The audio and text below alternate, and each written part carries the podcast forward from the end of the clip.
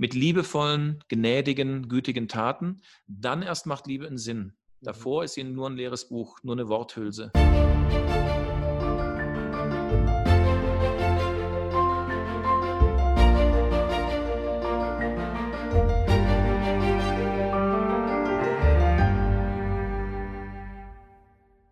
Hallo ihr Lieben, ganz, ganz liebe Grüße aus Lübeck und aus Peru und ich habe heute einen besonderen Menschen zu Gast. Und erstmal, heute ist der beste Tag deines Lebens. Und heute ähm, habe ich als spannenden Interviewpartner Oliver Waldros-Kier, der Filmemacher ist und Pflanzenbotschafter. Und äh, ich, wir haben kurz gesprochen, ich habe gemerkt, wir sind voll auf einer Wellenlänge, wir beide. Und äh, bestimmt auch viele ähnliche Erfahrungen gemacht. Und erstmal herzlich willkommen. Oliver, schön, dass du im Regenbogenkreis, Regenbogenkreiskanal bist. Danke, Danke dir, Matthias. Danke, dass ich hier sein darf heute und liebe Grüße aus Peru an die Zuschauer und Zuhörer. Ja, wunderbar. Und äh, du hast mir gerade erzählt, dass du in Peru im Moment so ein bisschen festsitzt, kann man sagen, ne? Ja, wir haben ähm, vier Monate lang Dauerquarantäne gehabt. Zum Teil mit Militär auf den Straßen, mit Verhaftungen und allem Möglichen. Und Flughäfen sind alle gesperrt und es scheint, als ob es vor Oktober keine internationalen Flüge gibt. Das Positive daran ist, wir sind im heiligen Tal der Inkas. Mhm. Hier gibt es sehr, sehr hochschwingende Berggeister, mit denen man sich unterhalten kann. Ähm, es ist sehr schön. Ähm, es gibt Schlimmeres, als hier festzusitzen, glaube ich. Aber ähm, durftet ihr denn dann auch aus dem Haus raus? Zum Einkaufen ja. Wenn du mal einen Spaziergang machen wolltest, dann haben wir zum Beispiel und andere Freunde auch dann haben wir ähm, als Vorsichtsmaßnahme Nudelpackungen in den Rucksack gepackt und haben den mitgenommen, dass wenn die Polizei dich anhält und sagt, wo kommst denn du her? Sag ich, hier, ich habe Nudeln gekauft. Weil ah, spazieren gehen war zweieinhalb Monate lang nicht erlaubt. Und dann kamen so lustige Regeln, an ungeraden Tagen dürfen nur die Männer einkaufen gehen, an geraden nur die Frauen. Und Kinder dürfen zurzeit offiziell einmal am Tag eine halbe Stunde vor die Tür, aber nur in einem Radius von 500 Metern um die Haustür. Mhm. Eieieiei. Ja. Unglaublich. Ist ein bisschen Kafkaesk mitunter. Mhm. Ja, also es ist wirklich schon ziemlich verrückt, was im Moment so auf unserer Erde abgeht. ähm, du hast gesagt, du bist Pflanzenbotschafter. Magst du uns dazu ein bisschen was erzählen? Also vielleicht hast du, hattest du ein Schlüsselerlebnis, ähm, wodurch du Pflanzenbotschafter geworden bist? Ja, ähm, ich hole ein ganz klein bisschen aus. Wir, ähm, wir die Pegasus-Familie, das ist meine Frau Tatjana und ich und unsere Tochter Bonnie und zwei Chihuahuas. Wir sind seit fast fünf Jahren unterwegs, ähm, bereisen unseren Planeten, um Dokumentarfilme zu drehen über die Tatsache, dass alles Leben hier auf, auf der Erde unsere Familie ist und nicht irgendwelche Sachen, mit denen wir machen können, was wir wollen. Und unser zweiter Film ähm, haben wir beschlossen, den machen wir über das Bewusstsein von Pflanzen und Bäumen. Und wie bei jedem Film wussten wir vorher über das Thema nichts. Ich wusste gar nichts über Pflanzen. Ach so. Ähm, wir sind dann gestartet in Mexiko und sind mit einem alten VW-Bus von Mexiko nach Panama gefahren, 7000 Kilometer, und haben uns vom Leben leiten lassen. Äh, die Engländer nennen das Serendipity. Das heißt, du findest den Weg, während du auf ihm unterwegs bist. Wir haben keine große Recherche gemacht. Wir haben gedacht, das Leben und die Bäume werden es uns schon zeigen. Und dann war mein erstes Erlebnis äh, mit einem Schamanen in Mexiko, der dann gesagt hat, so Oliver, jetzt haben wir hier diesen Riesenbaum im Dschungel, ich habe den gefilmt und oh, ist der schön. Und dann hat er gesagt, jetzt sprechen wir mal mit dem. Und dann habe ich so Augen gekriegt und habe gesagt, wie, ich verstehe nicht, der hat doch keinen Mund. Und dann hat er gesagt, ja, Bäume und Pflanzen sprechen anders als wir Menschen. Und dann hat er mir das langsam beigebracht, wie man mit viel Geduld und Stille und so, wie man mit diesen Wesen tatsächlich kommunizieren kann. Und es hat am Anfang natürlich noch nicht funktioniert, weil ich auch ungeduldig war. Und irgendwann hat es auf einmal geklappt und dann habe ich mit einem Baum kommuniziert und der hat mich vor einer Gefahr gewarnt, die zehn Minuten später eingetreten ist. Und es war so, oh mein Gott, das ist ja tatsächlich wahr. Was ist da, was ist da passiert? Da waren wir an einem Strand in Kolumbien und ähm, dann fiel von einem Baum, fiel ein Blatt runter, direkt vor meine Füße. Und ich habe mich erinnert, der Schamane hat gesagt, wenn das passiert, dann ist es ein Zeichen vom Baum, hey, ich möchte was sagen. Dann dachte ich noch so, naja, fällt ein Blatt vom Baum und dann will der Baum mit dir sprechen, also bitte. Also gut, habe ich meine Hand, habe ihn gefragt, den Baum, äh, weil man ja höflich sein soll, darf ich meine Hand auf deine Rinde legen? Dann habe ich ein, wohliges Gefühl im Herz bekommen, was ein Ja ist, habe die Hand an die Rinde gelegt. die Augen geschlossen. Auf einmal, bam, kam ein Bild in meinem, von meinem inneren Auge, wie ich unter Wasser bin und nach oben schaue. Und ich sehe im glitzernden Wasser die Reflexion von der Sonne. Ich dachte, aha, irgendwas ist unter Wasser und schaut nach oben in die Sonne. Und kurz davor hatte Bonnie, meine Tochter, mich noch gefragt, Papa, gehen wir nochmal schwimmen? Und dann blieb ich ganz lang an diesem Bild und dachte, warnt er mich jetzt vor einer Sintflut oder soll ich nicht schwimmen gehen? Keine Ahnung. Und dann kam ich aus diesen, aus diesen Gedanken, kam ich wieder raus. Und in dem Moment schreit jemand am Strand, Polizia, Polizia. Und da kam Polizei gerannt und da war ein Kaimann, der hatte sich vom Fluss ins Meer verirrt. Und der irrte durch die Bucht weil er nicht mehr in den Fluss zurückgefunden hat. Und wäre ich mit meiner Tochter ins Wasser gegangen, wären wir in Gefahr gewesen, dass der Keimann uns angegriffen hätte. Und das hat mir der Baum gesagt, indem er mir gezeigt hat, was der Keimann gerade sieht. Etwas ist unter Wasser. Ach so. Oh. Aha. Das habe ich aber auch erst hinterher verstanden, weil die Bäume und die Pflanzen ja ganz oft auch in Rätseln reden oder in Metaphern. Und man muss dann rausfinden, wie sie das gerade meinen. Die schreiben ja keine E-Mails oder irgendwas. Und dann habe ich in, in Kolumbien mit zwei Schamanen zusammengearbeitet, in Bogotá und in Putumayo in Südkolumbien. Und bei einer Pflanzenzeremonie, die wir gemacht haben, da hat mich ein Zitronenbaum angesprochen, dessen Energie ich auch sehen konnte. Und er hat mich so als Kollege angesprochen. Wieso bin ich jetzt ein Kollege vom Zitronenbaum?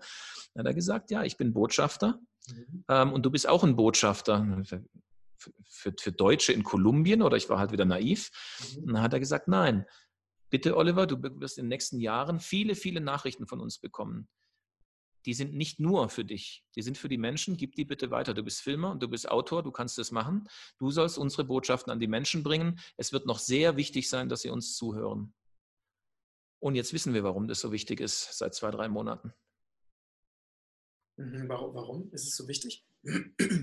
Weil meines Erachtens wir uns in einer Zeit des Umbruchs befinden aber nicht des politischen Umbruchs. Es geht nicht um Details. Es geht nicht darum, dass wir einen neuen Kanzler oder einen neuen Präsidenten oder irgendwas brauchen. Es geht darum, dass wir Menschen andere Menschen werden. Das wird immer offensichtlicher. Es geht darum, dass wir aus unserem Tiefschlaf aufwachen und erkennen, welche Kräfte wir haben, die in uns verborgen sind, aber auch, was wir mit diesen Kräften anzufangen haben. Und ich merke immer mehr, dass wir alles in Frage stellen müssen, was wir jemals gelernt haben alles, was wir denken, was wahr wäre, müssen wir komplett hinterfragen. Und wir dürfen es hinterfragen und dürfen danach eine eigene Welt, eine neue Welt aufbauen, auf der Grundlage von etwas anderem. Mhm. Und da stellt sich die Frage, na, was wäre denn so eine Grundlage? Was wäre denn eine tiefe, echte Wahrheit? Wir Menschen kennen die noch nicht. Die Pflanzen kennen sie aber. Und die können sie in uns aufdecken. Mhm. Und da können sie uns sehr, sehr viel Hilfestellung geben, wenn wir uns in Details äh, verlieren. Das sind wieder auf das besinnen, was eigentlich wichtig ist. Was ist aus deiner Sicht äh, das eigentlich Wichtige? Zum Beispiel ähm, habe ich eine Nachricht bekommen dieses Jahr. Da ging es darum, ähm, wie soll eine neue Welt aufgebaut sein? Ähm, welches politische System oder da, darüber wird ja gerade viel diskutiert. In Deutschland wird, je nachdem, welchen Kanal man hört, diskutiert, wollen wir ein Kaiserreich, wollen wir eine Demokratie ohne Parteien oder wollen wir einfach nur die Merkel abschaffen und den Söder ranholen oder was auch immer. Mhm. Die Pflanzen haben gesagt, das Wichtigste ist, dass du eine Welt auf dem Fundament von Liebe aufbaust. So, und wenn du damit anfängst, dann ergibt sich der Rest automatisch und dann kannst du in die Details gehen. Das fehlt mir auch in vielen Diskussionen gerade. Wie machen wir weiter? Ich empfange keine Liebe. Mein Herz klopft nicht, wenn ich das höre und denke, nee, dann kann es das nicht sein. Und die Pflanzen haben mir auch gesagt, wenn du eine Welt auf der Grundlage von Angst baust, wird sie untergehen. Sie wird immer scheitern, immer, immer, immer. Erst wenn wir gelernt haben, dass wir eine Welt auf Grundlage von Liebe, Güte und Frieden aufbauen, dann werden wir eine Welt haben, die ewig dauern könnte. Aber nur dann. Ja, das ist auch, also genau das Gleiche empfange ich auch aus der, nicht aus der Pflanzenwelt, aber aus der geistigen Welt. Also Genau, also nicht immer die gleichen Worte, aber das ist, äh, also meine Erfahrung ist, dass eben die, egal, also wenn du Informationen aus der göttlichen Quelle bekommst, egal von wo die kommen, ne? ob die von weisen Alten kommt oder von Pflanzen oder aus dem Regenwald oder von ähm, geistigen, geistigen Lehrern, ähm, es ist immer, die Botschaften sind immer gleich, die Essenz ist immer gleich. Ja? Ähm, weil es gibt nur, aus meiner Erfahrung gibt es nur diese eine Wahrheit, ähm, nicht im Sinne von, also Dogma, ne, sondern im Sinne von, es gibt einfach eine, es gibt Gesetzmäßigkeiten, nach denen unsere Welt aufgebaut ist. Ne, und wenn wir uns eben an diesen Gesetzmäßigkeiten orientieren oder wenn wir uns an diese Gesetzmäßigkeiten erinnern, dann äh, leben, können wir einfach im Einklang mit uns und mit der Erde leben und mit allen anderen Wesen. Oder wir können, wir haben natürlich auch die Wahl als freie Schöpfer gegen, also diese, gegen diese Gesetzmäßigkeiten zu handeln. Ne? Und uns eben nicht für die Liebe zu entscheiden, sondern uns für die Angst zu entscheiden, uns für Misstrauen zu entscheiden und so weiter. Ne? Und ähm, ja, also das ist jetzt gerade so die, die Wahl, die wir, jetzt, die wir jetzt treffen können. Und es ist ja schön, dass wir eine Wahl haben, ne? Ja, das ist wirklich ähm, sehr, sehr schön. Und das heißt, ähm, du hast, wie hast du eigentlich diesen, diesen Schamanen kennengelernt oder getroffen, der dir diesen, äh, diesen Zugang, diese Kommunikation gezeigt hat? Das Leben hat gemacht, dass wir uns treffen. Das habe ich aber auch erst hinterher verstanden. Mhm. Ähm, wir haben für Root Republic, für unseren Film über äh, Pflanzen und Bäume, haben wir Interviews gedreht und das allerletzte Interview war in Kolumbien. Und da habe ich den Fabio Ramirez ähm, kennenlernen dürfen, ähm, der Arzt und Schamane ist. Eine sehr interessante Kombination übrigens. Und dann haben wir die Interviews gedreht und dann sagt der Oliver, du übernachtest ja heute Nacht eh bei uns. Ähm, hast du denn schon mal Yache? Das ist das kolumbianische Ayahuasca, also eine bewusstseinserweiterte Pflanzenzeremonie. Ähm, hast du das schon mal genommen? Ich sage, nein, ich habe noch nie so eine Zeremonie gemacht. Ich bin völlig unbedarft und naiv. Und dann sagt er so, ja, weißt du was, dann machen wir doch heute Abend nur wir beide, meine Assistentin ist noch dabei, dann trinken wir ein Gläschen. Und das klang so wie ein Gläschen Bier. Und dann dachte ich, naja, ein Gläschen Bier kann man ja mal machen. Oh mein Gott. Und dann wurde meine Welt ähm, total auf den Kopf gestellt. Ähm, ich habe die mit Sicherheit eine der schlimmsten und eine der schönsten Nächte meines Lebens erlebt. Und die Lektion, wenn, wenn die Pflanzen dir eine Lektion erteilen, ist es nicht über den Intellekt, also es ist nicht, wie wenn du jetzt ein Buch liest, ein Sachbuch und da heißt, weißt du, du musst das und das so machen, sondern es läuft über Erfahrung. Du darfst diese Lektion ohne Worte am eigenen Leib erfahren und später deine eigenen Worte dazu finden. Und zwei, drei Stunden lang lag ich auf dem Boden, um mich rum waren irgendwelche sakralen Muster aus Licht an den Wänden. Hinter irgendeinem Schrank war eine Frau ganz in weiß, aber ganz unscharf, die spähte immer wieder hinter dem Schrank vor und hat mich angeguckt dann krochen irgendwelche Schlangen, die sahen aus wie Teppiche über dem Boden. Und ich war mir sicher, ich komme in die Klapse. Mein letztes Stündlein hat geschlagen, ich sterbe heute Nacht. Das war alles zu viel. Und der Fabio hat immer wieder stand über mir und sein Gesicht war voller Indianerbemalung, aber aus Licht. Und hat immer wieder gesagt, Oliver, vertraue, vertraue, lass los. Und ich wusste nicht, was er von mir will. Und dann bin ich, die Schamanen nennen das den kleinen Tod, bin ich den kleinen Tod gestorben. Ich habe beschlossen, ich sterbe jetzt, ich halte es nicht mehr aus die Augen zugemacht, habe ein bisschen dramatisch natürlich die Hände über der Brust gekreuzt und bin vor meinem inneren Auge in einen schwarzen Schacht gefallen. Tief gefallen, gefallen in den schwarzen Schacht. Und ich wusste, ich sterbe jetzt. Und auf einmal kam aus dem Nichts ein riesengroßes grünes Blatt, hat mich wie, wie eine Decke eingehüllt und hat mir zugeflüstert, Mama ist doch da. Und dann bin ich in Tränen ausgebrochen. War auf einmal war alles gut und schön und ich mache die Augen auf da war immer noch die weiße Frau hinter dem Schrank, die mich anglotzt. Da waren die Teppichschlangen, da waren die Lichtmuster auf den Wänden. Aber auf einmal war das alles schön. Mhm. Und ich habe in der Nacht Vertrauen in die Naturkräfte gelernt. Das war meine Lektion. Und das Interessante ist, am nächsten Morgen gab es zum Frühstück ein Müsli und dann sage ich, oh Fabio, nee, da ist ja ein Apfel drin. Ich habe doch eine Allergie gegen fast die Hälfte von allem Obst, schon seit vielen, vielen Jahren. Und dann sagt der Fabio, na guck doch mal, ob du jetzt vertrauen kannst. Ich habe das gegessen, ich habe anderes Obst probiert und meine Obstallergien waren weg. Die waren alle weg, in einer Nacht weggewischt. Ja, schön. Mhm. Sehr schön. Und dann folgten natürlich noch, noch viele weitere ähm, Zeremonien, in denen ich sehr viel gelernt habe über mich selber, aber auch über die Welt und, und uns Menschen. Und wenn ich ganz dringende, tiefe Fragen hatte, die Antwort war immer wieder Vertrauen, Liebe, Vergebung Und manches Mal dachte ich, naja, aber das habe ich doch schon in den ganzen Büchern und in, auch sogar in der Bibel, das kannst du doch überall nachlesen. Aber ich habe es nie kapiert. Erst indem ich Misstrauen, und zwar richtig böses Misstrauen in meinem Herz gespürt habe und gespürt habe, wie es mein Herz auffrisst. Also tatsächlich, als ob da ein Nagetier sitzt und mein Herz auffrisst. Und ich dann ins Vertrauen gehen durfte, nach zwei, drei Stunden Herz auffressen und auf einmal erfüllt war von dieser Wärme und von dieser Liebe des Vertrauens und in meiner Hängematte mich so zurückgelehnt habe und dachte, mir kann nichts passieren. Mir kann gar nichts passieren.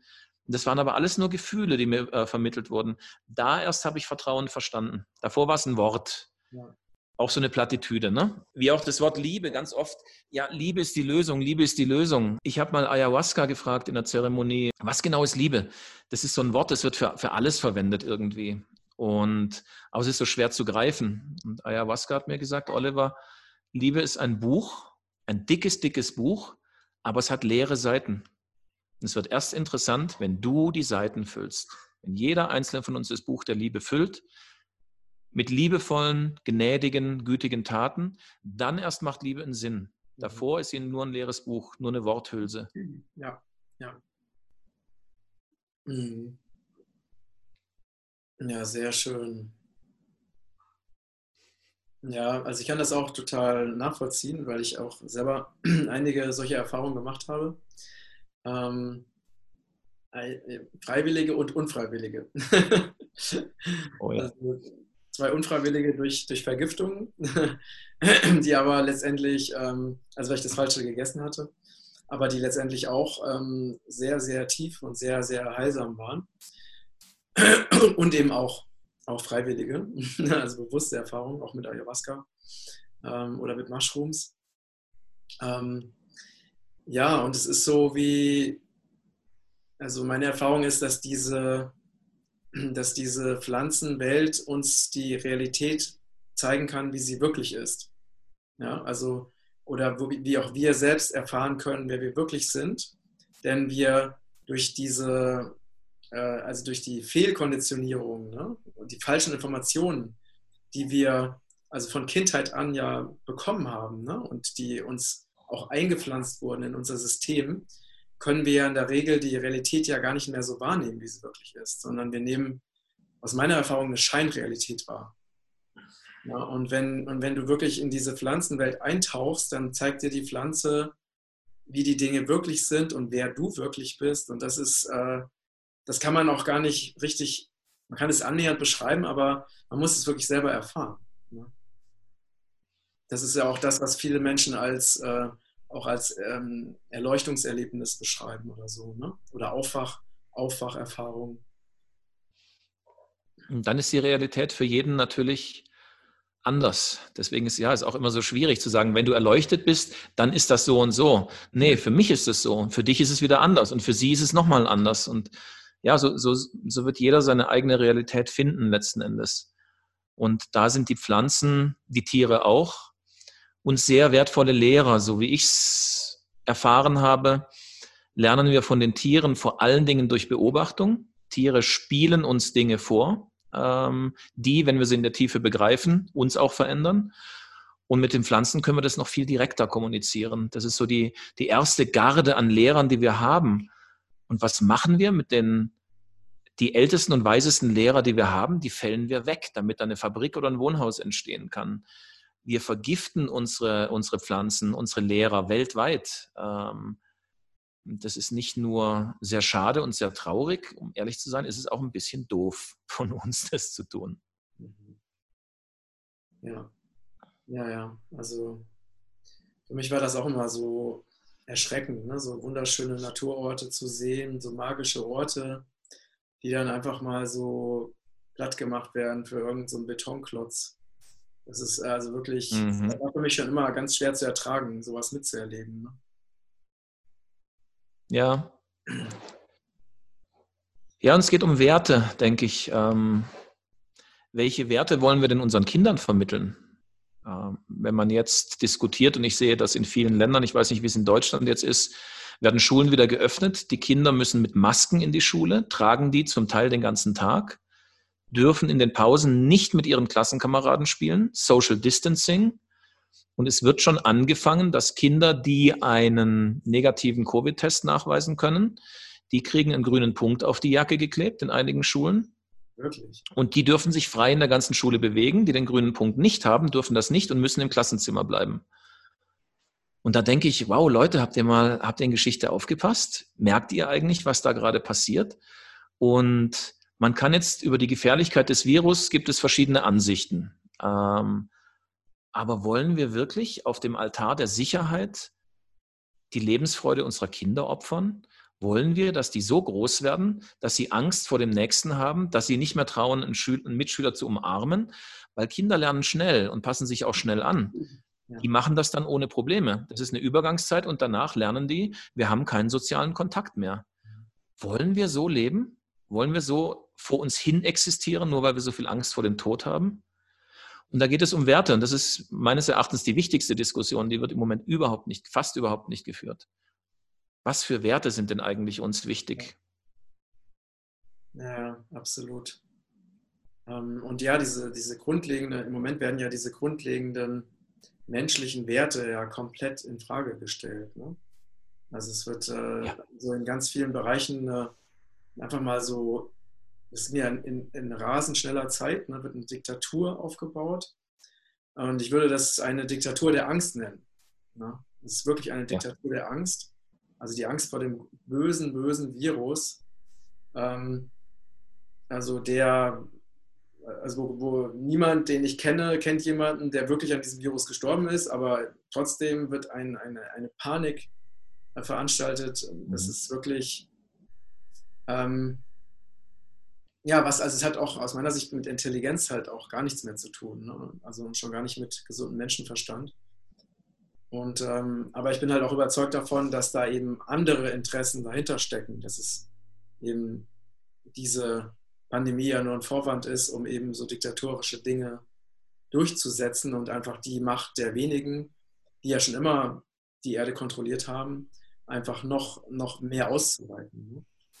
Ähm, und denen auch so, dass sie jetzt auch Mittel und Möglichkeiten haben, um auch die, um praktisch unter dem Deckmantel der Pandemie einfach mal den Widerstand auszulöschen, Demonstrationen zu verbieten oder was auch immer. Ne? Ähm, und es war auch interessant, also äh, in Bezug auf Demonstrationen, also praktisch die Menschen, die eben gegen, gegen den Maskenzwang oder gegen die Einschränkung der Grundrechte demonstriert haben, gegen die wurde ja gewaltsam vorgegangen ne? oder sie mussten, äh, mhm. wurden also ganz, ganz streng ähm, reglementiert.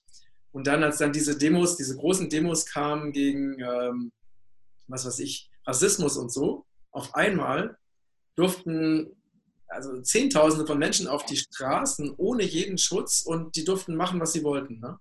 Und da hat man wirklich mal diesen Unterschied gesehen. Also ich sehe es einfach so, dass eben die Antirassismus-Demos sind halt nicht systemgefährlich. Deswegen konnten die machen, was die wollen, was sie wollten. Ne? Und diejenigen, die wirklich diese, diese diktatorischen Maßnahmen da in Frage gestellt haben, die wurden halt sehr massiv eingeschränkt. Ne? Und ja, also und wenn man dann, naja, aber wir kennen, wir, das, ich denke, die Dinge sind halt alle klar, aber ich sehe es genauso. Ne? Die, die wirklich die Hauptfrage ist, ähm, wie, weil es ist ja ein Ausdruck von, ähm, von Bewusstsein, der sich da zeigt. Ne? Also von Bewusstsein oder von Nichtbewusstsein. Ne? Und äh, ich glaube, das ist total wichtig, dass wir die Menschen an diese grundlegenden Werte äh, und auch an diese grundlegenden Zusammenhänge erinnern. Weil, wie du schon sagst, wenn wir allein auf einer Ebene von, vom Virus diskutieren, dann kommen wir nicht an die Basis, ne? an die Basis ja. von, warum entscheiden sich Menschen für Angst oder warum entscheiden sich Menschen dafür, sich manipulieren zu lassen und nicht mehr selber logisch zu denken. Ne? Ja, mir hat ein Eukalyptusbaum vor ein paar Wochen, der gegenüber von unserem Haus steht, ähm, hat mir ein schönes Bild ähm, gezeigt und hat mir erzählt, schau Olle, was ist ein Labyrinth? Jeder von uns ist in, einem, in seinem eigenen Labyrinth gefangen. Und es gibt einen Ausgang aus dem Labyrinth. Und da wollen wir eigentlich auch alle hin. Und jetzt kommst du in diesem Labyrinth an eine Kreuzung. Es geht nach links und nach rechts. Die Entscheidung ist immer nur Angst oder Liebe. Das ist immer die Entscheidung. Du kannst jede Entscheidung auf Angst oder Liebe zurückführen. Und wenn du dich jetzt an dieser Wegkreuzung für die Angst entscheidest, was die meisten Menschen tun, ich tue das auch immer wieder, also ich bin da, ähm, ich durfte jetzt viel lernen, aber mir passiert das auch immer wieder, dann führt der Weg schon weiter. Es ist nicht so, dass du sofort in die Sackgasse kommst. Der Weg geht weiter und du denkst, ja, coole Entscheidung, super gemacht. Und auf einmal geht es ganz lang geradeaus, es ist ja klasse, macht sich auch gut im Lebenslauf. Und dann auf einmal kommen ein paar Biegungen, ein paar Kurven, auf einmal stehst du an der gleichen Kreuzung. Du stehst wieder genau an der gleichen Kreuzung. Irgendjemand hat die ein bisschen bunt angestrichen, dass du es nicht merkst in der Zwischenzeit. Mhm. Und dann entscheidest du dich wieder aus Angst. Und das macht das Spiel, spielst du dein ganzes Leben. Und in der nächsten Inkarnation spielst du das Spiel gerade wieder weiter. Du kommst immer wieder an die gleiche Kreuzung. Irgendjemand streicht die zwischendurch, dass du es nicht merkst. Und das ist dann, wenn Menschen sagen, warum passiert immer mir das? Dann muss man sagen, warum entscheidest du dich immer für die Angst? Und wenn du dich für die Liebe entscheidest, dann gehst du auf einmal einen völlig anderen Weg und dann kommst du voran auf deinem Weg. Das ist der große Unterschied. Ich wurde mal von den Pflanzen auf Star Wars ähm, ähm, aufmerksam gemacht. Ich soll mir die nochmal angucken. Ich habe die ja geliebt früher. Mhm. Dann habe ich mir die ersten zwei, drei Teile angeguckt. Ähm, die anderen Teile gucken wir echten Fans ja nicht so gern. Und dann hat die Pflanze gesagt, achte mal drauf, was hält das Imperium zusammen? Weil das ist ja schon riesig und das sind ja Milliarden von Sturmtruppen und so weiter. Was hält die zusammen und was hält die Rebellen zusammen? Und ich habe mir den ersten Teil angeguckt und irgendwann kam es mir, wow, die Rebellen so wenig sie sind, die werden nur durch Liebe zusammengehalten. Die stehen füreinander ein, die helfen einander, auch wenn es da mal Streitigkeiten gibt und so weiter. Aber irgendwie die Liebe ist ihr Klebstoff. Und der Klebstoff vom Imperium ist Angst. Und das macht es eigentlich relativ einfach. Ähm, wenn du in einem System bist, musst du eigentlich nur gucken, was ist der Klebstoff. Ich arbeite in einer großen Firma, regiert hier die Angst oder die Liebe? Regiert die Angst? Ganz schnell raus da. Ganz schnell raus da. Ist mein Staat ein Staat, der auf Grundlage von Angst zusammengehalten wird, dann sollte ich da weg oder es ändern, weil dann ist es nicht gut. Und da kann ich tausendmal sagen, ja, aber wir haben doch ein Bruttosozialprodukt oder wir haben doch eine Außenhandelsbilanz von uns. Uninteressant, uninteressant, uninteressant. Was hält uns zusammen? Lieben wir einander? Glaube ich tatsächlich, die Menschen sagen jetzt ganz viel, wenn ich mit Leuten in Deutschland telefoniere, ja, aber mach doch, was der Staat sagt. Das ist doch das Beste. Alles andere sind ja eh Verschwörungstheorien. Dann sage ich, guck dir die Merkel und den Spahn und den Söder im Fernsehen an. Und ich bewerte jetzt gar nichts. Aber guck dir die mal an und überlege mal, lieben die uns aus tiefstem Herzen oder nicht? Und wenn die Antwort nein ist, dann sind sie nicht gut für uns. Fertig. Und so kann man ganz einfach jedes System, in dem man sich befindet, kann man untersuchen regiert hier die Angst oder die Liebe? Fertig. Mhm. Ja, die Frage ist halt, ähm, welche, welche Länder gibt es, wo es anders ist? Ne? das ist halt, die, ich meine, ich bin ja, ja. Auch, ich, weiß, ich bin ja auch gerade in einer, ich bin ja in einer riesigen Community, ne? also äh, auch in einer Reise-Community. Ich habe viele Freunde weltweit, die ja auch einfach reisen. Ne?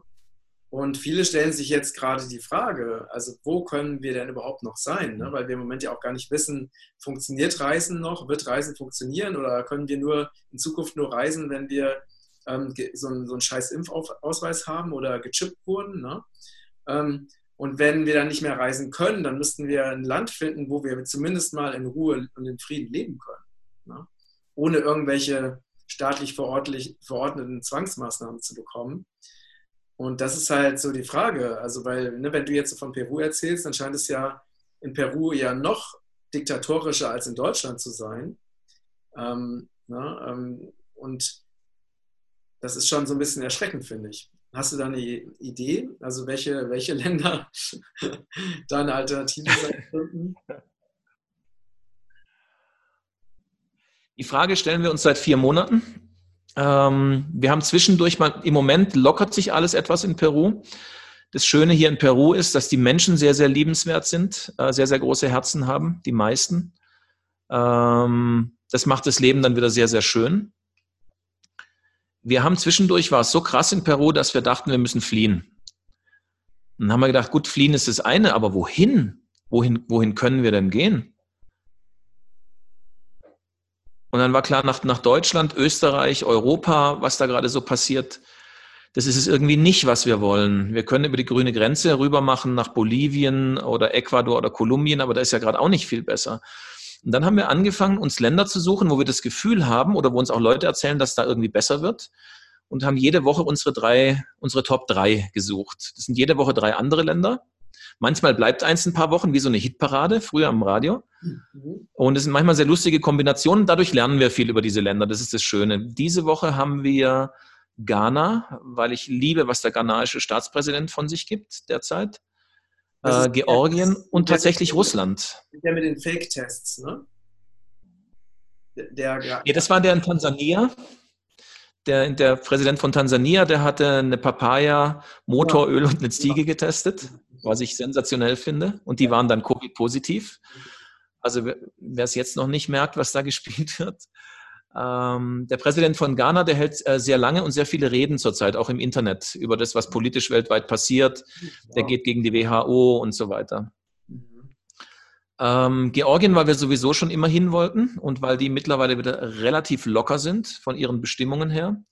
Und weil du als, zumindest als Deutscher, ähm, mit einem Touristenvisum ein Jahr bleiben kannst. Mhm. Und Russland, äh, meine Frau kommt aus Kasachstan, hat Familie in Russland und dadurch kriegen wir eben auch viel abseits der Massenpropaganda mit, ähm, wie es in Russland tatsächlich gerade ist. Und Russland scheint gerade ein sehr freies Land zu sein. Aha. Und vielleicht, ich habe keine Ahnung, vielleicht wird Russland mal der Hort der freien Welt. Wer hätte das vor zehn Jahren gedacht, ne? oder vor fünf Jahren? Aber da sieht man, wie sich im Moment alles radikal verändert. Ich habe das Gefühl, es wird eine freie Welt entstehen, aber stückchenweise. Ähm, der Globalismus ist ja in sich zusammengebrochen, mehr oder weniger. Und ich glaube, die Frage wird sein, welches werden die ersten freien Länder sein? Ähm, und dann macht man sich dahin auf. Oder man sieht, man sieht eine Chance darin, dem Land, in dem man gerade ist. Die Gedanken haben wir auch über Peru. Wir sind nun mal hier. Ähm, Peru hat uns letztes Jahr aufgenommen. Also haben wir ein Stück weit auch die Verantwortung, hier mitzuhelfen, ähm, dem Prozess der Befreiung, dem Prozess der Bewusstwerdung mitzugestalten. Natürlich, wenn du im Ausland bist, immer mit dem Problem, wir können jetzt als, als Geringos, als Weiße, können wir hier in Peru nicht Demonstrationen anzetteln oder irgendwas. Äh, das steht uns ja auch gar nicht zu.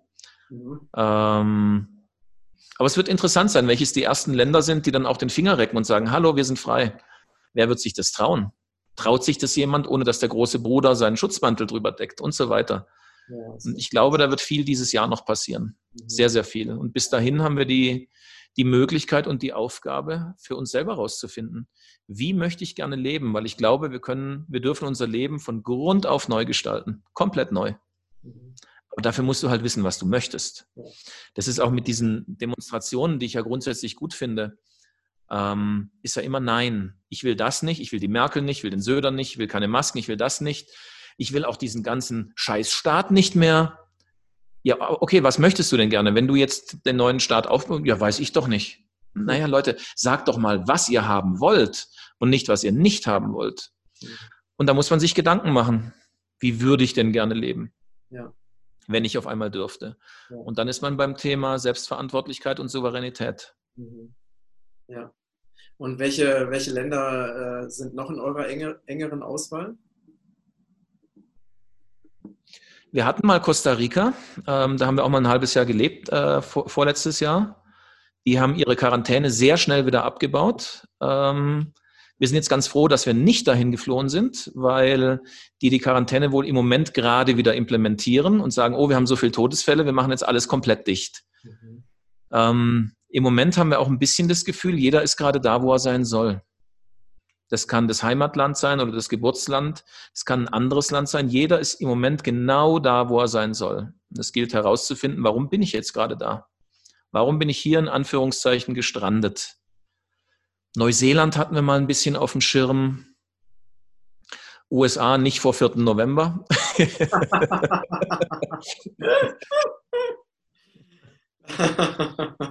Da muss man ein bisschen aufpassen. Ähm, eigentlich ist Peru ganz, ganz okay jetzt äh, im, im, Moment. Ähm, außer dass halt die Flughäfen zu sind. Ja, ja. Hier werden sogar ähm, dein Rückgeld. Also du zahlst was im Laden, dann sprühen die mit ihrem Alkoholspray dein Geld komplett ein, dann kriegst du Rückgeld, es wird auch eingesprüht und den Kassenbeleg, den sprühen sie auch mit Alkohol ein.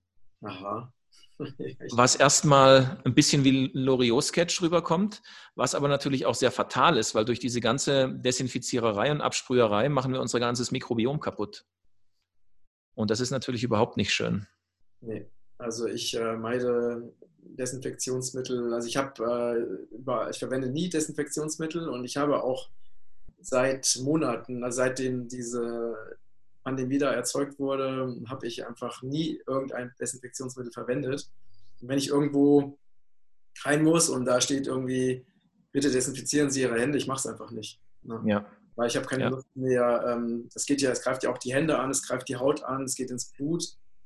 Äh, alleine das, was da jetzt an, an Chemikalien irgendwie in die Welt gebracht wird, alleine das ist schon völliger Wahnsinn. Ne? Und es mhm. ist ja auch so, wenn man, wenn man sich mal, ne, wir wissen ja alle, dass ein starkes Immunsystem eben auch äh, deswegen gut funktioniert, weil es eben auch mit vielen Bakterien, Keimen, Viren und so weiter in Berührung kommt. Ja? Und wenn es jetzt wirklich von allem abgeschottet wird, dann äh, wird es einfach schwächer, das Immunsystem. Das heißt, es ist wirklich wieder mal wie in, bei allem, es ist einfach alles komplett verdreht. Komplett falsch rum. Ne? Und ja. das halt ähm, das, was ich schon seit, seit Jahrzehnten beobachte. Dass also quasi, du, nimm, du kannst fast alles nehmen, was dir in, unserer, in unserem System als Wahrheit verkauft wird. Nimm das Gegenteil, du liegst fast immer richtig. Das ist äh, verrückt, aber es ist so. ja. Das ist leider so, ja. Ja man sagt dann gerne in so Diskussionen, und auch früher wegen anderen Dingen, oh, mein, mein, Gott, sind die doof, oh, die Merkel ist doof, wenn ich Kanzler wäre und mein Gott, sind die alle dumm. Sag mal, glaubt ihr wirklich, dass die dumm sind? Oder versteht ihr einfach deren Ziele nicht? Genau. Die sind nämlich überhaupt nicht dumm. Und Richtig. wir haben die Pflanzen mal in, in einer Zeremonie mit Yahé, das normalerweise, wenn du trinkst, ähm, dann dauert es eine halbe bis dreiviertel Stunde, ähm, bis der Pflanzenspirit in dich reinkommt und die, die Zeremonie eigentlich beginnt. Und in der Nacht ähm, kam die Yache nach drei Minuten schon in mich rein mhm. und hat mich innerhalb von Sekunden ausgefüllt mit einer ganz hohen Vibration. Das war wie ein Elektrozaun anfassen. Und die war viel zu hoch für mich. Und ich habe mich bin auf dem Boden, ich habe mich hingekniet, habe mich hingelegt, konnte mich nicht mehr bewegen. Ich war total fertig. Und die Yache hat die Vibration erhöht, noch höher, noch höher. Und ich habe ich sterbe jetzt, ich sterbe hier. Sag hey, bitte, bitte, was, was machst du da? Und hat sie gesagt, Oliver, ihr Menschen wollt ja immer Macht haben. Ich fülle dich jetzt mit der gesamten Macht, die mir zur Verfügung stellt. Und du hast noch nicht mal ein Prozent abbekommen. Und ich mache jetzt weiter. Und es wurde mehr und mehr und ich habe Angst bekommen und es wurde, das wurde viel zu viel. Ich habe gesagt, hey, ich sterbe, das ist zu viel. Was kann ich tun, damit es aufhört? Und hat sie gesagt, naja, gib's halt zurück. Sag, wie? Ja, gib's halt zurück. Dann habe ich so die hilflos die Hand ausgestreckt wie ein Ertrinkender und habe so irgendwie mit letzter Kraft vor mich hingemurmelt, ja, hey, ich gebe deine Macht, äh, die du mir verliehen hast, in Respekt und, und Demut zurück und danke dir, aber ich gebe sie zurück, ich brauche sie nicht mehr. Bupp, war sie weg. Alles war wieder gut. Mhm. Dann hat sie mir die Lektion erklärt und hat gesagt, Oliver, das ist der Rhythmus der Macht. Mhm. Du empfängst sie in Respekt und Demut, du übst sie aus zum Wohle aller und allem und dann gibst du sie in Dankbarkeit und Liebe wieder zurück. Das ist der Rhythmus der Macht. Und das haben wir Menschen vergessen. Wir nehmen die Macht, wir nutzen sie nur zu unserem eigenen Wohl und geben sie nie wieder zurück. Das ist ein Riesenproblem, weil dann bist du Leute, die Macht missbrauchen, und das sind so ziemlich alle, die gerade Macht haben, sind wie Alkoholiker. Die sind Machtoholiker, ne? Die, die hören nicht mehr auf. Weil man auch manchmal denkt, wie viel Macht musst du noch haben? Also jetzt bist du schon Kanzlerin von Deutschland oder was weiß ich, Parteichefin oder was auch immer. Reicht dir das nicht? Nee, nee. Das ist eine Sucht noch mehr und noch mehr und noch mehr und noch mehr. Und dabei geht es ja auch bei diesen ganzen Milliardären und Billionären, die, wie viel Geld kann man noch haben? Wie viel Geld braucht der Gates noch? Es ist eine Sucht, es ist eine Machtsucht. Da kann der gar nichts dafür machen. Der ist einfach ein Süchtiger. Vielleicht, wenn man ihn von dieser Sucht heilen könnte und viele andere auch, wären die ganz liebe Menschen. Die sind ja nicht unbedingt das personifizierte Böse. Ich weiß es nicht.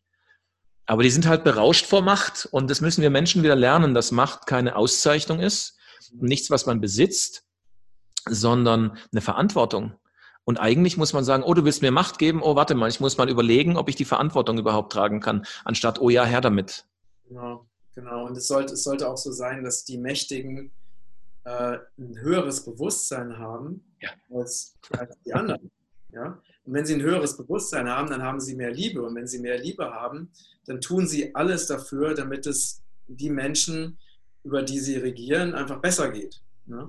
Also das heißt, ne, es, es, gab auch mal so diese, habe ich mal gehört, dass ein, ein indianischer Häuptling, ne, wenn, dass, ähm, wenn jemand in seinem Stamm Not gelitten hat, dann war der indianische Häuptling der Erste, der seine Decke dieser Person zur Verfügung gestellt hat. Ne? Zum Beispiel, wenn die Person gefroren hat. Weil das war eben, äh, also diese Macht, nicht um Macht über andere zu haben, sondern um anderen helfen zu können.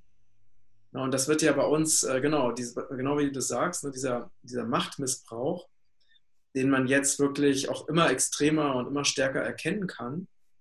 Ähm, wobei der natürlich schon immer da war, ne? nur jetzt wird er halt noch sichtbarer. Und äh, wir brauchen also dringend Menschen, die ein, die ein, ja, ein höheres Bewusstsein haben an der Macht. Das ist also mhm. ganz, ganz wichtig. Also die letztendlich auch dieses Bewusstsein der, der allumfassenden Liebe in sich tragen und verstanden haben, dass es keine Trennung gibt und dass das, was wir anderen antun, auch wieder zu uns zurückkommt und dass wir uns am besten entwickeln können, wenn wir alle gemeinsam äh, uns eine neue Welt äh, aufbauen, anstatt gegeneinander vorzugehen ne? oder gegeneinander zu kämpfen.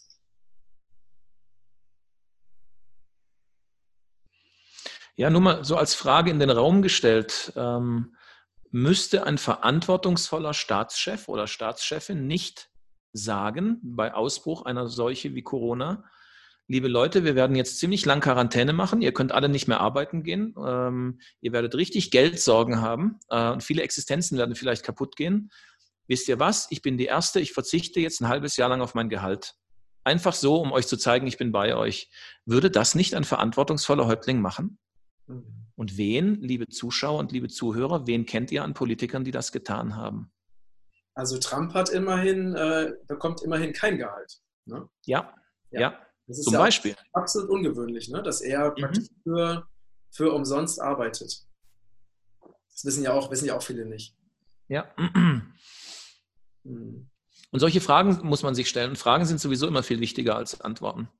Aber einfach mal überlegen, wie, wie würde ich das machen, wenn ich jetzt ein hohes Bewusstsein habe und Verantwortung habe? Wie würde ich mit meinen Kindern umgehen? Mhm. Gehen die so mit ihrem Volk um, wie man mit Kindern umgehen würde, die man liebt? Mhm. Oder gehen die mit ihrem Volk um wie mit Kindern, die einem Klotz am Bein sind, aber man braucht sie wegen Kindergeld? Hm. Absolut. Ja. Und ähm, hast du, kannst du dich an eine der äh, was ist so die wichtigste Pflanzenbotschaft, die du in der letzten Zeit erhalten hast für dich? Die wichtigste, ich habe aber lang gebraucht, bis ich sie in der Tiefe verstanden habe. Natürlich versteht man die Worte oberflächlich, die Worthülsen, versteht man sofort, so wie man halt auch ähm, aufgewachsen ist, ähm, wie, man, wie man diesen Satz halt versteht. Mit der Zeit sickert er aber immer tiefer.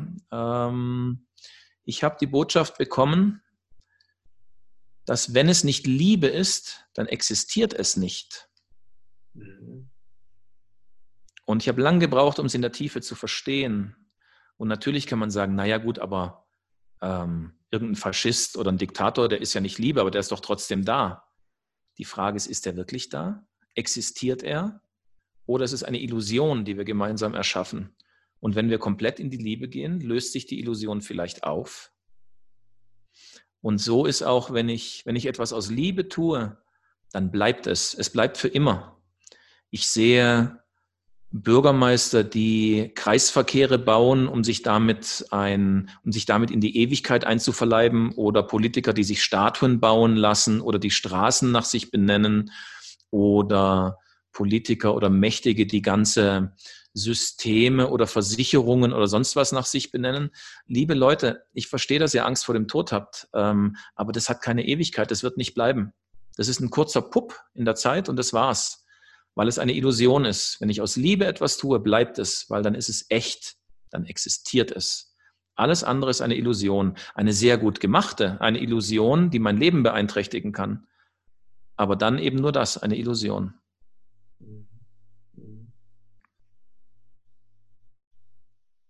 Ja, sehr, sehr schön und sehr wahr.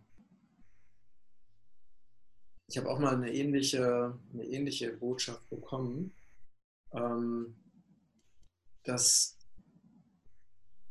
wir uns durch unser Bewusstsein, durch unsere Entscheidungen genau das erschaffen, was wir ähm, als Realität erfahren werden.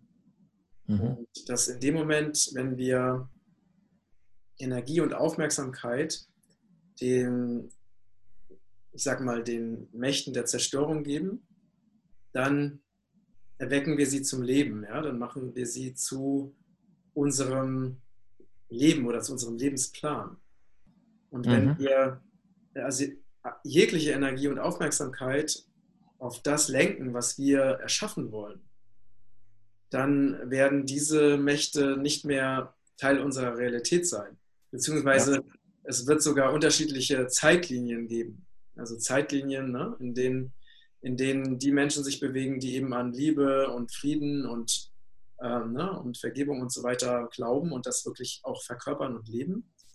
Und dann eine Zeitlinie für diejenigen, die sich halt für die Angst entscheiden. Für die Angst, für mhm. den Zweifel, für den Kampf, für das Misstrauen, für den Krieg, die Zerstörung. Und, ähm, und es ist wirklich, also ich weiß, dass es eben sehr schwer ist, das Menschen zu vermitteln, die solche Erfahrungen noch nicht gemacht haben, ne? also die sich noch mehr so im Kopf befinden von, von ihrem Bewusstsein her. Aber alle, die mal auf tieferen Ebenen unterwegs waren, ne? sei es jetzt durch tiefe Meditation oder durch äh, Pflanzenmedizin, die fühlen, dass es so ist. Also dass es auf einer ganz tiefen Ebene wirklich wahr ist. Ne? Ja. Ich habe mal in der Zeremonie ging es auch darum, hat die Pflanze gesagt, Oliver, du musst mit den Augen der Liebe schauen. Ja, hört sich toll an, aber ich verstehe es nicht. Ähm, dann sagt die Pflanze, nimm mal die halbvolle äh, Plastikflasche, die da auf dem Tisch steht. Dann habe ich die genommen, ähm, in der Dunkelheit die angeguckt. Dann sagt die Ache, was siehst du? Dann sage ich, Plastik, Müll, Vergiftung, Dreck. Sagt sie, okay. Jetzt halt die Flasche mal waagerecht, so, und halt sie gegen das Licht und bewege sie ganz leicht hin und her. Habe ich das gemacht und auf einmal sah ich, wie das Wasser in der Flasche so hin und her wogte und Licht sich in dem Wasser gebrochen hat. Dann hat sie gesagt, was siehst du jetzt? Jetzt sehe ich pure Schönheit und Eleganz.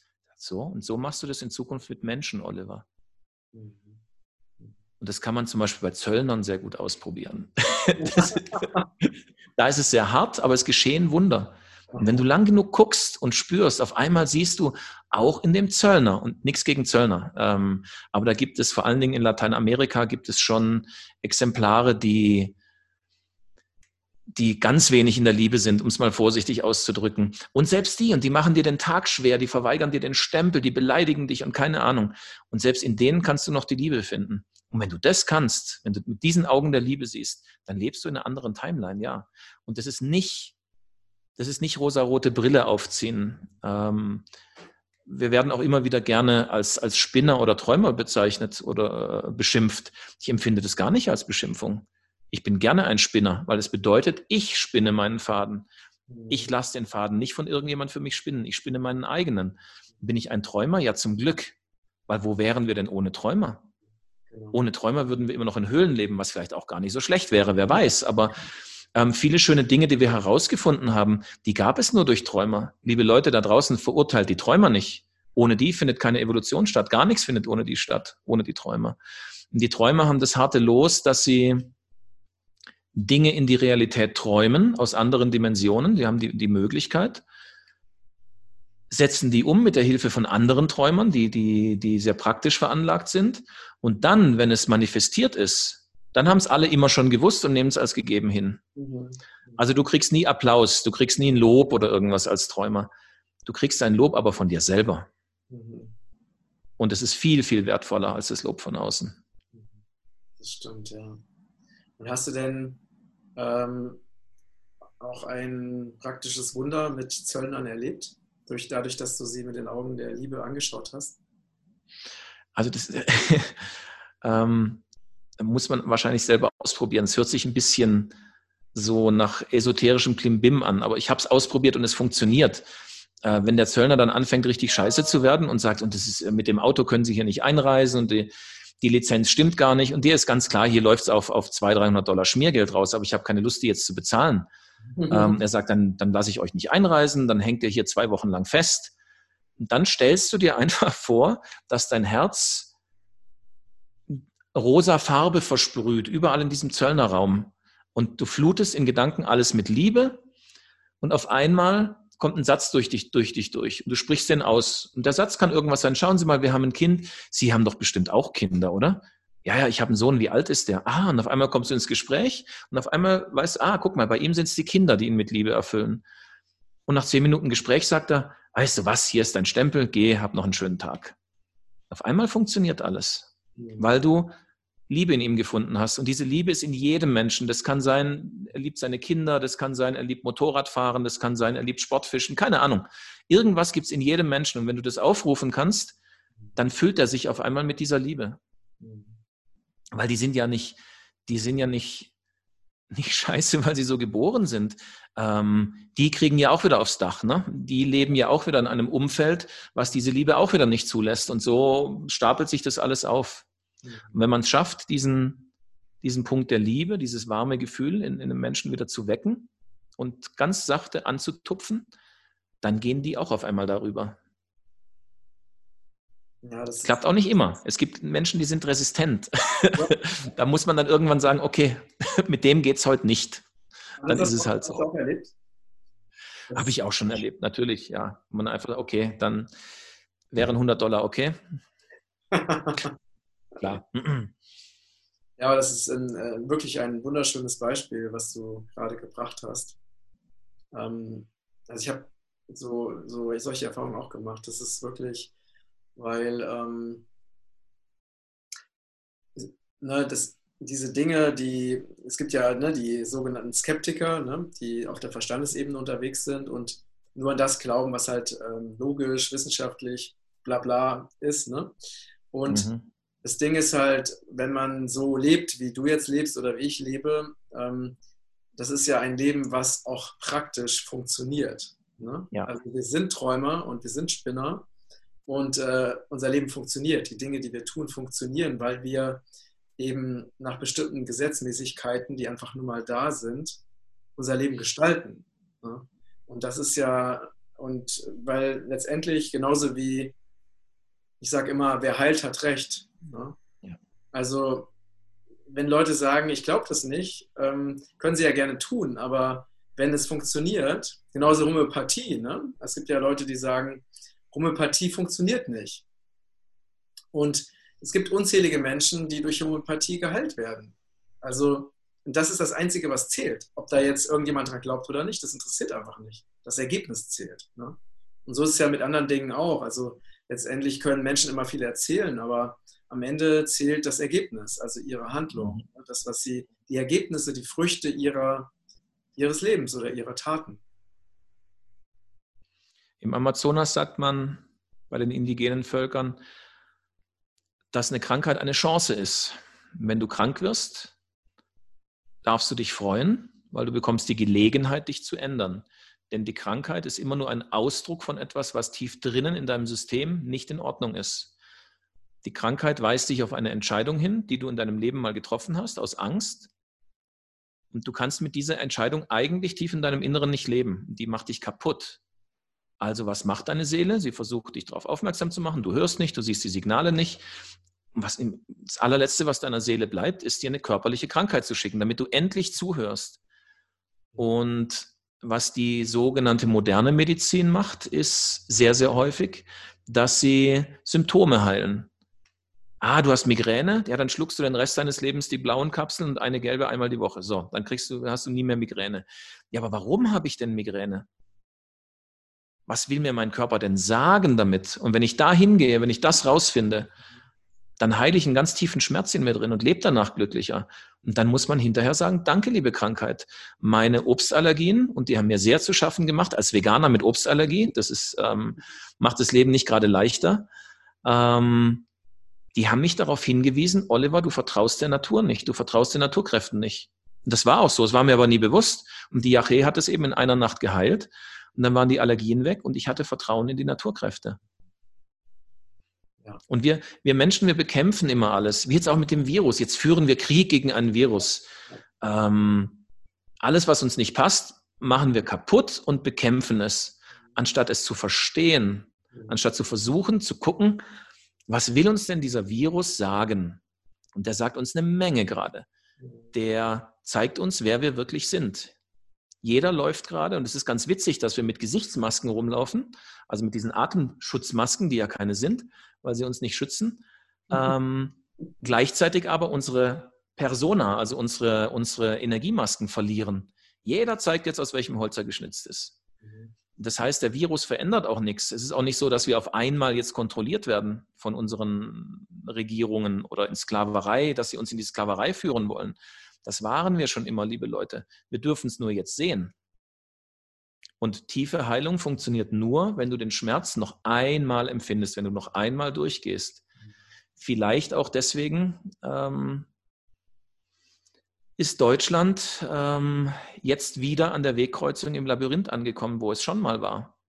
Die Frage ist, wird sich Deutschland diesmal für die Liebe entscheiden oder für die Angst? Irgendjemand hat jetzt auf die braune Wand Covid-19 geschrieben, dann wird man es nicht merken, aber es ist die gleiche Wegkreuzung. Es passiert genau das Gleiche wieder. Mhm. Ähm, ich finde es so, ja, manchmal muss ich lachen, damit ich nicht verrückt werde, wenn ich darüber nachdenke. Wenn Sie jetzt alle sagen, Fake News, Verschwörungstheorien, einer meiner Lieblingsverschwörungstheoretiker, der sein ganzes Leben lang nur Fake News verbreitet hat, das waren die Geschwister Scholl, die Weiße Rose. Mhm. Es waren nach heutiger Definition Fake News und Verschwörungstheorien. Genau, genau. Ja. ja. Und so ist der Virus auch eine Chance. Versuch doch nicht den Virus auszurotten, darum geht es doch gar nicht. Es geht darum, ihn zu verstehen. Was macht der Virus? Was hält er uns vor Augen? Was können wir ändern? damit der Virus gar keine, ähm, gar keine Veranlassung mehr hat, uns wieder heimzusuchen. Sagt so, Aufgabe gelernt, sehr schön, ich kann mich wieder zurückziehen. Und ein Mikrobiologe, der sich sehr viel mit Virologie beschäftigt hat, hat mir mal gesagt, Oliver, das kann man so offiziell, da draußen kann man das nicht unbedingt sagen, aber ähm, ich glaube, deinen Zuschauern, Zuhörern kann ich schon sagen oder weitergeben, was er mir erzählt hat. Der Virus ist der Motor der Evolution. Mhm. Ohne Viren hätte es nie Evolution gegeben. Mhm. Und so müssen wir auch die jetzige Situation begreifen. Als etwas Gutes, ob es uns passt oder nicht. Ja, ich glaube, das, so wie du das sagst, ne, es geht wirklich um eine Grund, um eine Grundlebenshaltung. Ne? Es gibt wirklich die Menschen, die, die wirklich auf Angst, das ist ja alles, sind ja alles Konditionierungen. Ne? Also die Menschen, die auf Angst konditioniert wurden, und denen beigebracht wurde, dass sie sich, ähm, dass sie ein Leben in Angst führen müssen und sich vor allem Möglichen schützen müssen. Ne?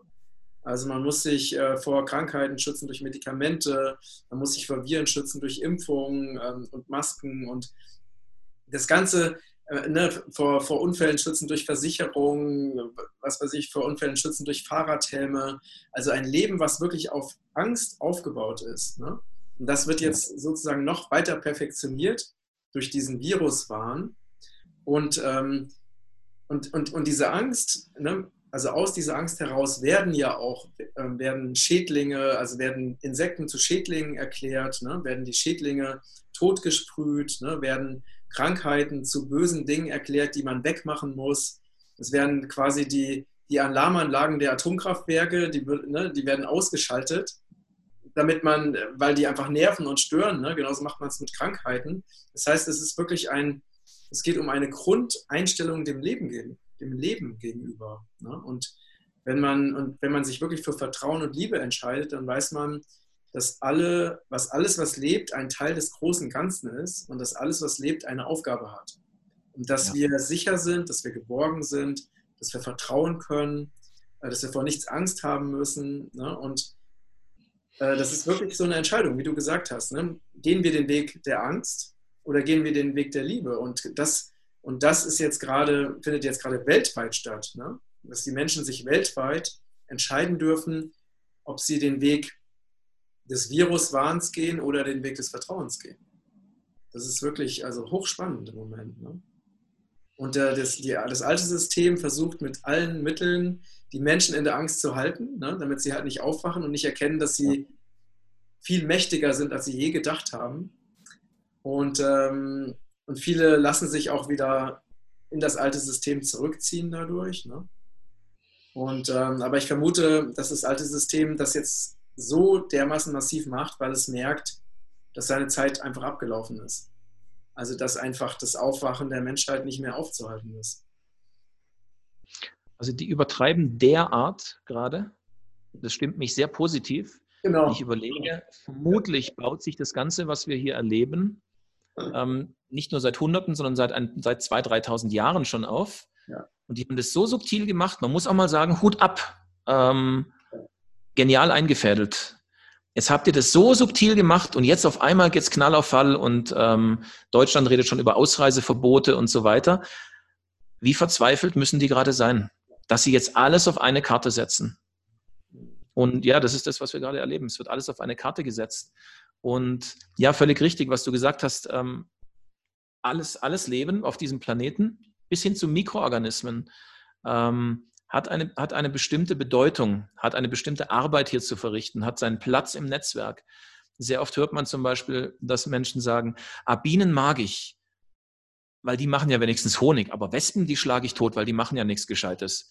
Liebe Leute, nur weil ihr es nicht wisst, heißt es doch nicht, dass die keine Aufgabe haben.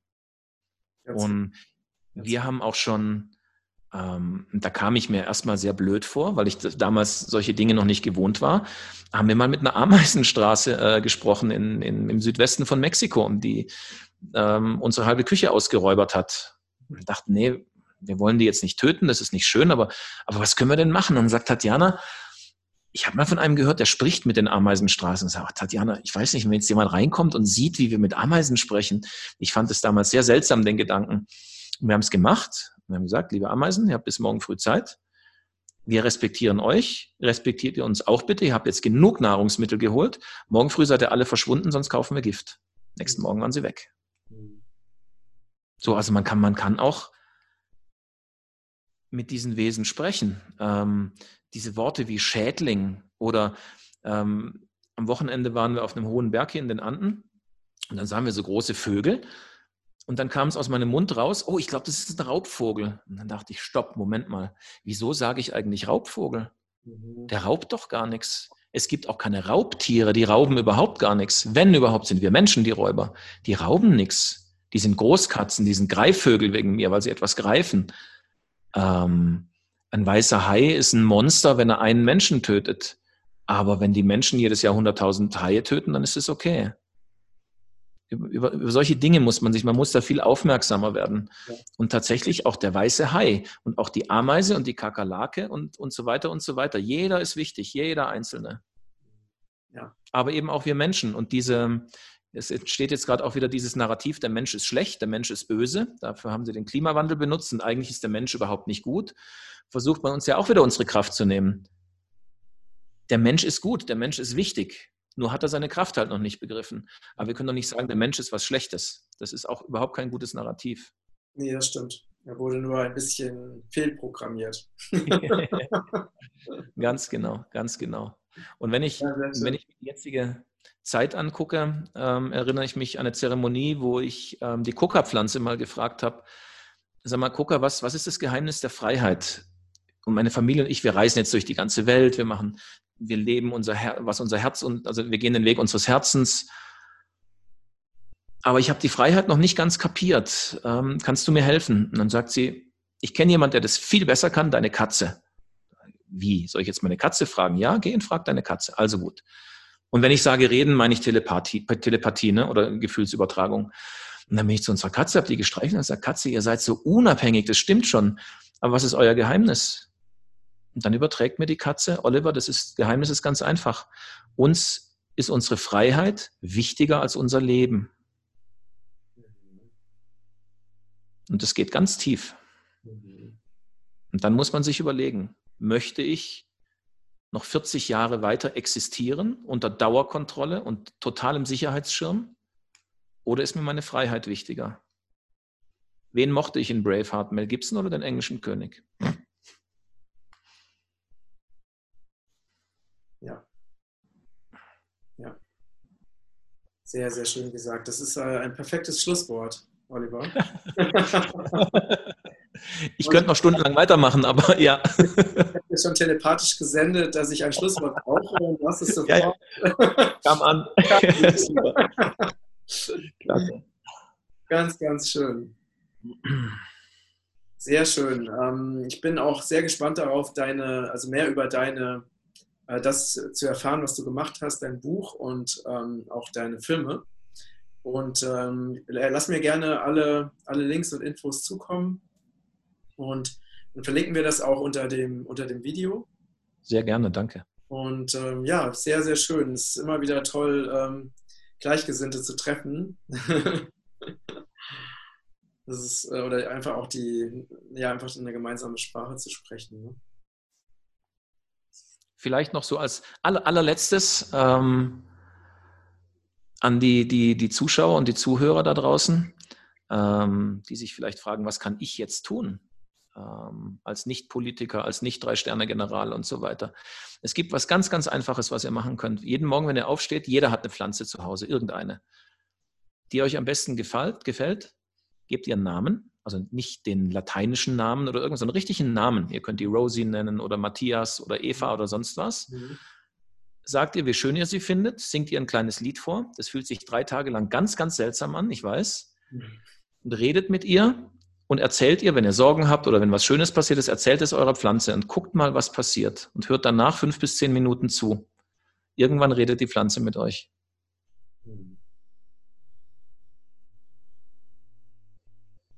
Sehr schön. Ich danke dir, Matthias. Das war ja, sehr schön. Das war kein Interview, das war ein sehr schönes Gespräch. Das hat mir sehr gefallen. Ja auch. klasse. Wenn klasse. du in Deutschland bist, dann komm unbedingt vorbei. Ne? Ja. Dann, äh, Wenn man wieder einreisen darf. sehr, sehr schön. Ja, ich wünsche euch alles, alles Gute und alles Liebe. Und vor allen Dingen, genau, wenn du das Land gefunden hast, wo man wirklich ne, frei sein kann, dann sag auch Bescheid. Ja, dann kommt Schick dann ein Foto durch. genau, wie wir auf, dem, auf der Plaza stehen. Hey, wir sind frei. genau, genau. Und wer weiß, vielleicht wird es Peru sein. Dann musst du Peru besuchen kommen. Ja, ja sehr gerne. Habe ich eh schon ganz lange, ganz, ganz lange auf meiner Liste. Cool. Komm rum. okay, mein Lieber. Also dann vielen Dank für deine Zeit und für die Inspiration.